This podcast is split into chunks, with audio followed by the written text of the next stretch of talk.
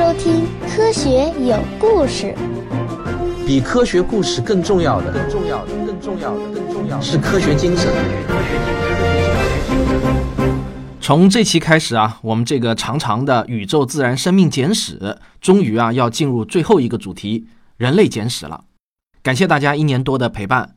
最后这个主题，我要努力讲的精彩、细致和深刻，为大家奉献一个完美的大结局。可能很多人都看过赫拉利的《人类简史》这本书，我也不例外。但是呢，同样是讲人类简史，比尔·布莱森的切入角度与赫拉利非常的不同。可能令你没有想到的是啊，关于人类的故事，我们要从奇异的冰河世纪开始切入。我们从何而来？要去向何方？一个星球，一个实验，请听我为您讲述有关宇宙、自然、生命的简史。一八一五年，印尼松巴哇岛上雄伟的坦博拉火山，在休眠了很长一段时期之后呢，猛烈的喷发了，随后又引发了大海啸。一共有十万人死于非命，这是一万年内最大规模的一次火山爆发，它的能量啊，相当于六万颗广岛原子弹，是我们之前讲过的美国圣劳伦斯火山的一百五十倍。但是那个年代啊，消息传递的特别慢，一直要到火山喷发的七个月之后，伦敦的《泰晤士报》上才刊登了一则短文。实际上呢，这则短文啊，是一个商人的书信内容。然而这个时候。坦博拉火山喷发的影响，其实早已经被人们感觉到了。二百四十立方千米的烟尘分布在大气层中，遮挡了阳光，天气变得越来越冷。黄昏时的晚霞也变得很不寻常，呈现出一种朦胧的色彩。这个景象呢，让画家特纳很开心，他用画笔记录了下来。不过，在大部分的时间中，人们不得不生活在令人窒息的黑暗中。这种死亡般的昏暗激发了诗人拜伦的创作灵感，他为此呢写了一首叫《Darkness》黑暗的诗，里面有这样的诗句啊：似梦非梦，艳阳退却，心情漫步。这里我要插一句啊，拜伦的这句诗的原文是：好，下面我要念一句英文了，发音不好大家不要笑。I had a dream, which was not all a dream. The bright sun was extinguished, and the stars did wander. 这句诗呢，《万物简史》的原意啊是这样：我做了一个梦，实际上也不完全是一个梦。耀眼的太阳熄灭了，而星星仍在无尽的虚空中四处流浪。那我还在网上看到了另外一个翻译，是这样的：我曾有个似梦非梦的梦境，明亮的太阳熄灭，而星星在暗淡的永恒虚空中失所流离。我也不知道他为什么不说流离失所啊。非要把它反过来说失所流离，不过这个现象呢倒是不难理解，因为有很多所谓的文人啊，就喜欢把那个词倒过来用、正过来用，显得比较有文化一点啊。但是呢，我觉得这些呢翻译的都不像是诗句。我的助理小编就建议翻成“似梦非梦，艳阳退却，星星漫步”啊。我觉得这个翻译呢做到了信达雅，很好。如果能把最后一句和第一句还押韵的话，那就更好了。但是好像他想了半天没想出来。如果你想炫技的话，可以留言啊。那这首诗呢，就描述出了那种天昏地暗的似梦非梦的感觉。其实啊，那一年的春天也没有如期到来，结果到了夏天呢，也称不上暖和。一八一六年成了一个没有夏天的年份，世界各地的庄稼都欠收了。在爱尔兰，有六万五千人死于饥荒和斑疹伤寒。在美国的新英格兰地区，那一年被人们称为十九世纪冻死年。霜冻一直持续到了六月份，植物的种子都没有发芽。由于饲料的缺乏，大量的牲畜要么死亡，要么提前被宰杀。无论从哪个角度来看，一八一六年都是可怕的一年，几乎可以肯定这是现代农场主们过得最糟的一年。然而，全球的平均气温其实啊，在那一年只下降了不到一摄氏度。根据地区不同呢，具体为零点四到零点七摄氏度。科学家们从这次事件中学到，地球这个大恒温箱是一部多么精致而脆弱的机器啊！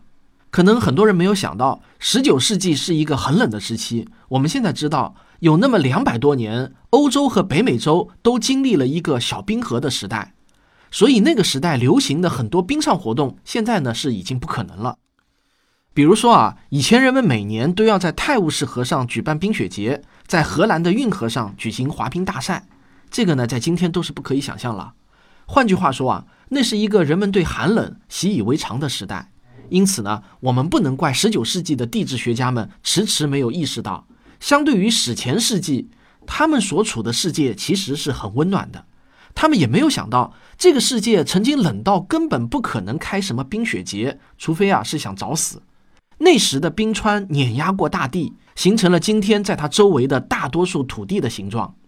但当时的人们已经意识到，过去发生过一些极不寻常的事情，因为在欧洲大陆上随处可见一些无法解释的反常现象。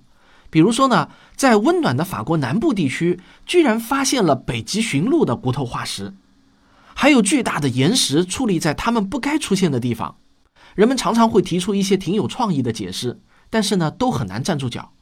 比如有一个叫吕克的法国博物学家，他试图解释为什么巨大的花岗石出现在了侏罗山高高的石灰岩层上。他提出啊，或许呢，他们是被压缩空气弹上去的，就好像是玩具枪中的橡皮子弹。在英语中有一个词是用来形容在不该出现的地方出现的岩石，它的本意呢是游走的。但是呢，在十九世纪，我看啊这个词啊似乎更适合用来形容那些用来解释性的理论，而不是那些石头。为了解释那些反常的地质现象，当时的地质学家也可谓是百家争鸣。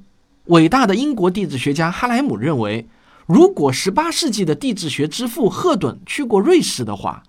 他只要一看到这些意义非凡的画面，比如啊被切割过的山谷、被抛光过的条纹、倾倒过岩石的海岸指示线等等，赫顿肯定能指出这些都是冰盖划过的痕迹。但遗憾的是呢，赫顿不经常出门，但赫顿啊还是很厉害。他仅仅看了一些二手资料后，就坚决驳斥了大洪水把巨石带到一千米高的山上的观点。他提出的理由呢也很简单。因为这世界上根本就没有能让巨石漂浮起来的水嘛。赫顿是首批赞成大规模冰川作用的学者之一。不幸的是啊，他的观点没有吸引多少人的注意力。在之后的半个世纪中，大多数博物学家仍然坚持认为，那些岩石上的凿痕是由路过的大车，甚至啊是用靴子上的平头钉弄出来的。反倒是当地的一些农民，他们没有受过正统科学的影响。反而知道的更多。博物学家夏庞蒂埃讲过这样一个故事：一八三四年，他和几个瑞士的伐木工人一起走到一条乡间的小道上，他们闲聊起了路边的那些大石块。伐木工人就心直口快地告诉他，这些巨石来自离这里很远的格里姆瑟尔地区。当他问工人对这些巨石的来源是怎么看的时候呢？那些工人毫不犹豫地就回答说。格里姆瑟尔的冰川沿着山谷把他们运到了这里，因为冰川曾经一度延伸到了伯尔尼镇。夏庞蒂埃呢听了以后就很开心，因为他自己也是这样的观点。但是他在科学集会上抛出这种观点后呢，却遭受了冷遇。他有一个很要好的朋友，也是一位瑞士的博物学家，名叫阿加西斯。起初呢，阿加西斯对夏庞蒂埃的理论是将信将疑，但是后来呢，就开始逐步的接受。最后啊，他就变得全力支持了。实际上，冰河时代的这个说法最早是由阿加西斯的朋友西姆帕尔在1837年创造的。他提出很多有力的证据，表明厚厚的冰川不仅覆盖了瑞士境内的阿尔卑斯山，还覆盖了欧洲、亚洲和北美洲的大片地区。哪知道呢？阿加西斯借了西姆帕尔的笔记之后，就提出了相同的理论。这让西姆帕尔懊悔不已。阿加西斯还有一个朋友叫洪堡，他说科学发现往往分成三个阶段：第一个阶段，人们拒绝承认真实性；第二个阶段，人们拒绝承认重要性；第三个阶段，人们把功劳归给别人。我估计洪堡这么说的时候啊，脑子里想的呢，可能就是阿加西斯。话虽然如此啊，但是阿加西斯呢，其实也是相当的努力的。为了弄明白冰川的运动，他满世界的跑。钻进危险的裂缝深处，爬上陡峭的阿尔卑斯山峰。他常常忘了，他带队攀爬的是那些从未有人爬过的山峰，很危险。然而，基本上无论阿加西斯跑到哪里，人们对他的理论啊都是持怀疑态度的。洪堡曾经强烈建议他停止这种对冰川近乎狂热的考察，重新回到他所擅长的鱼类化石研究上来。但是啊，这个阿加西斯呢，就跟着了魔似的，就是不听。好，上个小广告，回来之后见。我是科学视频化的主播吴京平，我是科学有故事的主播汪杰。这是一堂为期半年的科普经典解读课，跟着我们打开看待世界的全新视角。毁了你们三观，我们可不负责啊！我和吴京平老师共同制作的科普经典解读课已经全部更新完毕了，欢迎大家订阅收听。阿加西斯的理论，即使是在英国也得不到多少支持。因为大多数博物学家从来没有见过冰川长什么样子，也就无法理解冰川的巨大作用力。难道说岩石上的擦痕和磨痕都是冰弄出来的？在一次会议上啊，莫奇森就用一种嘲讽的口吻这么反问。很明显啊，他把冰川想象成一种又轻又滑的冰霜了，覆盖在岩石上，直到临死呢。他都对那些把什么结果都归因于冰川的冰川狂地质学家表示出强烈的不屑。地质学会的另一位重要成员，剑桥大学的威廉·霍普金斯教授，他也支持莫奇森的观点。他认为冰川搬运巨石的理论，从机械力学的角度来看啊，是明显荒谬的。所以呢，他也觉得这种理论不值得学会费神。然而，但是。这位狂人阿加西斯依然是不知疲倦地四处推销他的理论。一八四零年，在格拉斯哥召开的一次英国科学促进会的会议上，他宣读了一篇自己的论文，但是呢，却遭到了伟大的莱伊尔的当众批驳。又过了一年，爱丁堡的地质学会通过了一项决议，承认阿加西斯的理论有一些可取之处，但肯定不能适用于苏格兰地区。莱伊尔呢，最终还是改变了立场。他在苏格兰的住处附近有一溜的大岩石，现在啊，这种岩石被叫做冰气石。他几百次路过它们，有一天啊，他突然顿悟，这些巨石来到这里的唯一合理解释只能是冰川作用。但是，即使他内心已经转变，却又没有勇气公开支持有关地球冰川纪的理论。这个时候啊，正是阿加西斯的艰难时期，因为他的婚姻破裂了。西姆帕尔还强烈的谴责他偷窃了自己的理论，夏庞蒂埃也不同他说话了，而莱伊尔这位在世的最伟大的地质学家，尽管支持他的理论，但用的呢都是一些不冷不热、犹疑不定的语调。到了1846年，阿加西斯跑到美国做了一系列的讲座，终于获得了他渴望已久的认同和荣誉。哈佛大学呢还聘请他为教授，并为他建立了一流的比较动物学馆。他在新英格兰地区住了下来，那里气候寒冷，冬季漫长，这对他的理论很有帮助，因为他的理论正是关于漫长寒冬的理论。毫无疑问，那里的人们更容易产生共鸣。六年之后啊，阿加西斯对格陵兰做了第一次科学考察，这对他的理论也很有帮助，因为他们发现几乎整个格陵兰陆地上都覆盖着一层冰盖。这就是阿加西斯理论中所设想的远古大陆。终于，他的理论开始有了第一批真正的支持者。但是，这个理论却有一个最核心的弱点，这就是啊，它无法解释冰河时代的成因。不过呢，帮忙的人从一个意想不到的地方出现了。十九世纪六十年代，英国的一些学术期刊和出版物收到了一些论文。作者啊是格拉斯哥安德森大学的克罗尔，这些论文的内容呢就涉及到了流体静力学、电力学等不同的学科。其中有一篇论文就指出，地球轨道的变化有可能导致冰河时代。这篇论文刊登在了1864年的哲学杂志上，并且立即就被评为了高水准的论文。哪知道啊，当人们惊讶地发现克罗尔其实并不是大学里的研究人员。而只是大学的一个门卫的时候啊，都不免有一丝尴尬。我觉得这个故事呢，可以是对某些民间科学爱好者的启发。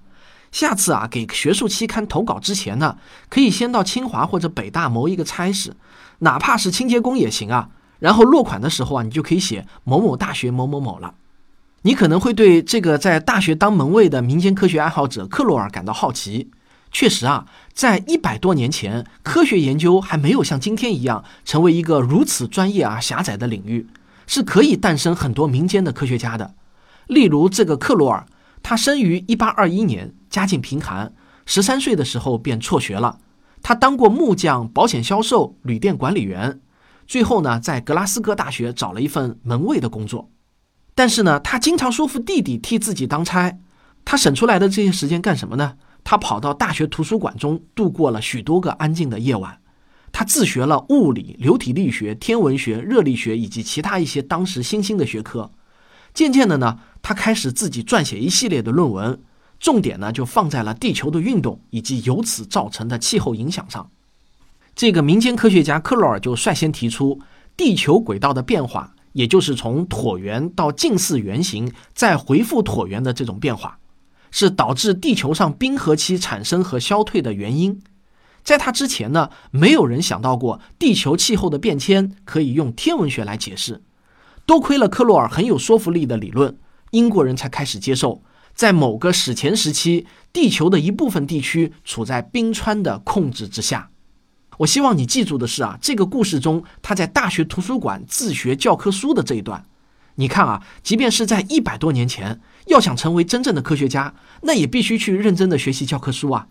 有些话呢，我不知道重复了多少遍，但我还是得重复再说一遍，因为很可能有些听众啊，恰好只听到我这一期节目。这句话就是啊，听听科普节目，看看科普书，是不能成为真正的科学家的。我的节目仅仅是帮助你打开好奇心的大门和指出一条正确的道路，而不是教会你什么具体的科学知识。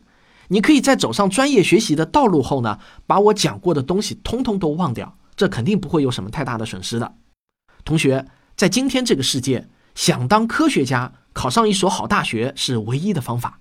遗憾的是啊，就在阿加西斯的理论终于在欧洲开始获得认同的时候，他却忙于在美洲探索更多鲜为人知的地方。在他探索过的每一处地方，都找到了冰川的遗迹，甚至包括在赤道附近。最后。他越来越相信冰川曾经覆盖了整个地球的表面，并且毁灭了所有的生命。然后呢，上帝又重新创造了生命。不过，他引用的证据没有一个能够证明这个观点。尽管如此啊，他在美国的地位也还是不断的提高，直到被大家当作仅次于神的地位。我想用今天的话来讲啊，就是大神级别的人物吧。以至于1873年他去世之后。哈佛大学认为有必要指定三位教授来取代他的位置。没想到的是呢，阿加西斯一死，他的理论很快就失宠了。这种情况在科学史上也时有发生。仅仅不到十年后，接任的哈佛地质系主任就写道：“所谓的冰河世纪，前几年在冰川地质学家中一度很吃香，但现在已经被毫不犹豫地抛弃了。”这其中有一部分的原因就在于啊，克罗尔的计算表明，地球上最近一次冰河时代出现在八万年前，但是地质学方面的证据却显示，冰河时代如果存在的话，也就是距今一万多年前的事情。如果对最近一次冰河时代的成因无法做出一个合理的解释，那么整个理论就站不住脚了。还好啊，这个时候有一个人横空出世了。否则呢，这个问题肯定还会存在很长一段时间。这个人叫做米洛科维奇，是一位塞尔维亚的学者。他原本啊只是一名训练有素的机械工程师，根本就没有天体物理学方面的背景。但是他在二十世纪初突然就对这个问题产生了强烈的兴趣。那米洛科维奇到底是怎么解决这个难题的呢？这又将是一个民间科学爱好者的精彩励志故事。好，科学有故事，咱们下期接着聊。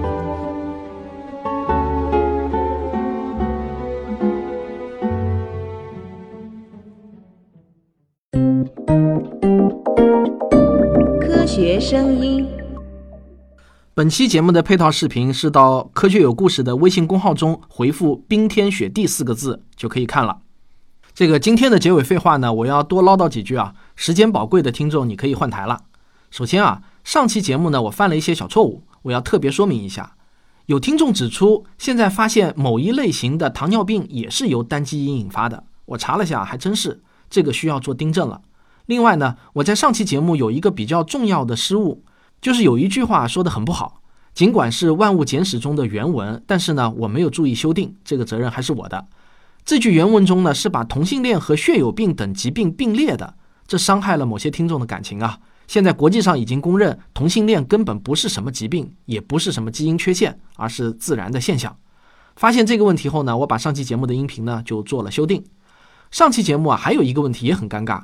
我在讲去华大基因参加科普活动的那个事情的时候啊，我顺口说了一下，那位挑战进化论的老兄口音很重。但后面呢，我又很不恰当的补充了一句，说我记得是某地的口音啊。那这种很多余的补充，在公开场合讲是很不恰当的，因为这会伤害很多人的感情。那我也把音频中的那句话赶紧删除了。如果你已经听到了，并且恰好让你不爽了，那我也跟你表示一下道歉。以后我会更加注意这种问题。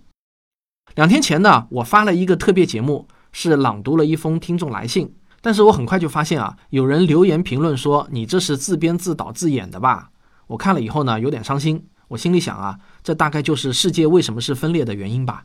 不过啊，很快这种情绪呢就被几件事情一扫而空了。一个是呢。那位留言说我自编自导的听众又发了一条表示道歉的留言。二是这两天我收到特别多的邮件，都是来跟我讲述自己与杨同学相似的故事。那我自己可编不出这么多故事。第三呢，是这期节目的同名公号文章收到的赏金啊，足够我买一个月的早餐吃了。还有啊，最近这段时间，以谭老师为首的科学声音团队正在加班加点制作视频版的《科学有故事》的节目。科学声音的小程序呢，也在加班加点的改版，再用不了一周啊，视频版的科学有故事就可以陆续与大家见面了。现在面临的最大困难呢，还是缺少优秀的视频剪辑师。在这里啊，我继续向各位听众征集视频剪辑师或者工作室或者公司能够与我们合作。如果你的水平足够好，我们将以不低于市场价的价格来委托你制作视频。如果你刚好啊是这方面的高手，一定要与谭老师取得联系。他的微信和 QQ 号呢，都是四零零零零九五九。